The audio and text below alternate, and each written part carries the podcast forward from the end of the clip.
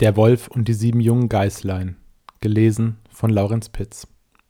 Es war einmal eine alte Geiß, die hatte sieben junge Geißlein und hatte sie lieb, wie eine Mutter ihre Kinder lieb hat. Eines Tages wollte sie in den Wald gehen und Futter holen, da rief sie alle sieben herbei und sprach, Liebe Kinder, ich will hinaus in den Wald, seid auf eurer Hut vor dem Wolf. Wenn er hereinkommt, so frisst er euch mit Haut und Haar. Der Bösewicht verstellt sich oft, aber an seiner rauen Stimme und an seinen schwarzen Füßen werdet ihr ihn gleich erkennen. Die Geißlein sagten, Liebe Mutter, wir wollen uns schon in Acht nehmen, ihr könnt ohne Sorge fortgehen. Da meckerte die Alte und machte sich getrost auf den Weg. Es dauerte nicht lange, da klopfte jemand an die Haustür und rief, Macht auf, ihr lieben Kinder, eure Mutter ist da und hat jedem von euch etwas mitgebracht. Aber die Geißlein hörten an der rauen Stimme, dass es der Wolf war. Wir machen nicht auf, riefen sie, du bist unsere Mutter nicht. Die hat eine feine und liebliche Stimme, aber deine Stimme aber ist rau. Du bist der Wolf. Da ging der Wolf fort zu einem Krämer und kaufte sich ein großes Stück Kreide. Er aß es auf und machte damit seine Stimme fein. Dann kam er zurück, klopfte an die Haustür und rief, Macht auf, ihr lieben Kinder, eure Mutter ist da und hat jedem von euch etwas mitgebracht. Aber der Wolf hatte seine schwarze Pfote in das Fenster gelegt, das sahen die Kinder und riefen, Wir machen nicht auf, unsere Mutter hat keinen schwarzen Fuß wie du, du bist der Wolf. Da lief der Wolf zu einem Bäcker und sprach, Ich habe mich an den Fuß gestoßen, streich mir Teig drüber. Als ihm der Bäcker die Pfote bestrichen hatte, so lief er zum Müller und sprach, Streu mir weißes Mehl auf meine Pfote. Der Müller dachte, der Wolf will ihn betrügen und weigerte sich. Aber der Wolf sprach, wenn du es nicht tust, fress ich dich. Da fürchtete sich der Müller und machte ihm die Pfoten weiß. Ja, so sind die Menschen. Nun ging der Bösewicht zum dritten Mal zu der Haustür, klopfte an und sprach, Macht auf, Kinder, euer liebes Mütterchen ist heimgekommen und hat jedem von euch etwas aus dem Walde mitgebracht. Die Geißlein riefen, Zeig uns erst deine Pfote, damit wir wissen, dass du unser liebes Mütterchen bist. Da legte der Wolf die Pfote ins Fenster, und als sie sahen, dass sie weiß war, so glaubten sie, es wäre alles wahr, was er sagte, und machten die Türe auf. Wer aber hereinkam, war der Wolf. Die Geißlein erschraken und wollten sich verstecken. Das eine sprang unter den Tisch, das zweite ins Bett, das dritte in den Ofen, das vierte in die Küche und das fünfte in den Schrank.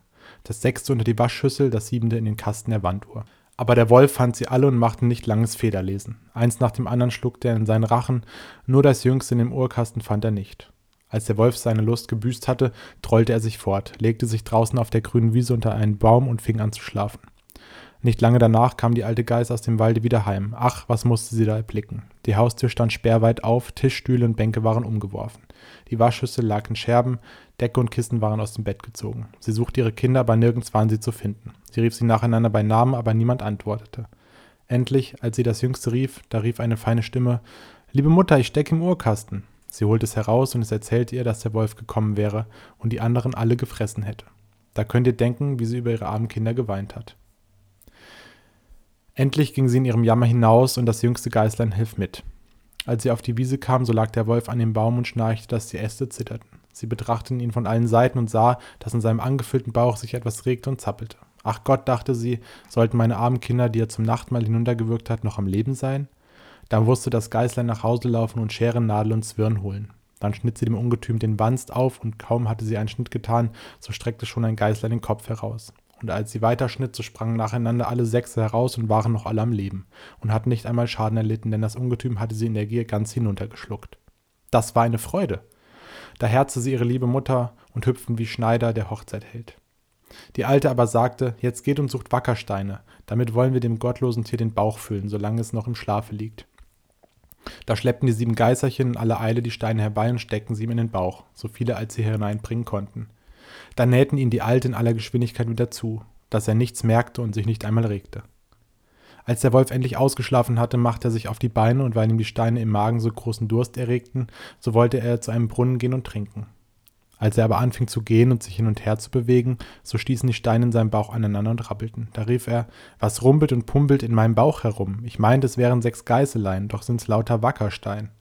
Und als er an den Brunnen kam und sich über das Wasser bückte und trinken wollte, da zogen ihn die schweren Steine hinein, und er musste jämmerlich ersaufen. Als die sieben Geißeln das sahen, kamen sie eilig herbeigelaufen und riefen laut, Der Wolf ist tot, der Wolf ist tot, und tanzten mit ihrer Mutter vor Freude um den Brunnen herum.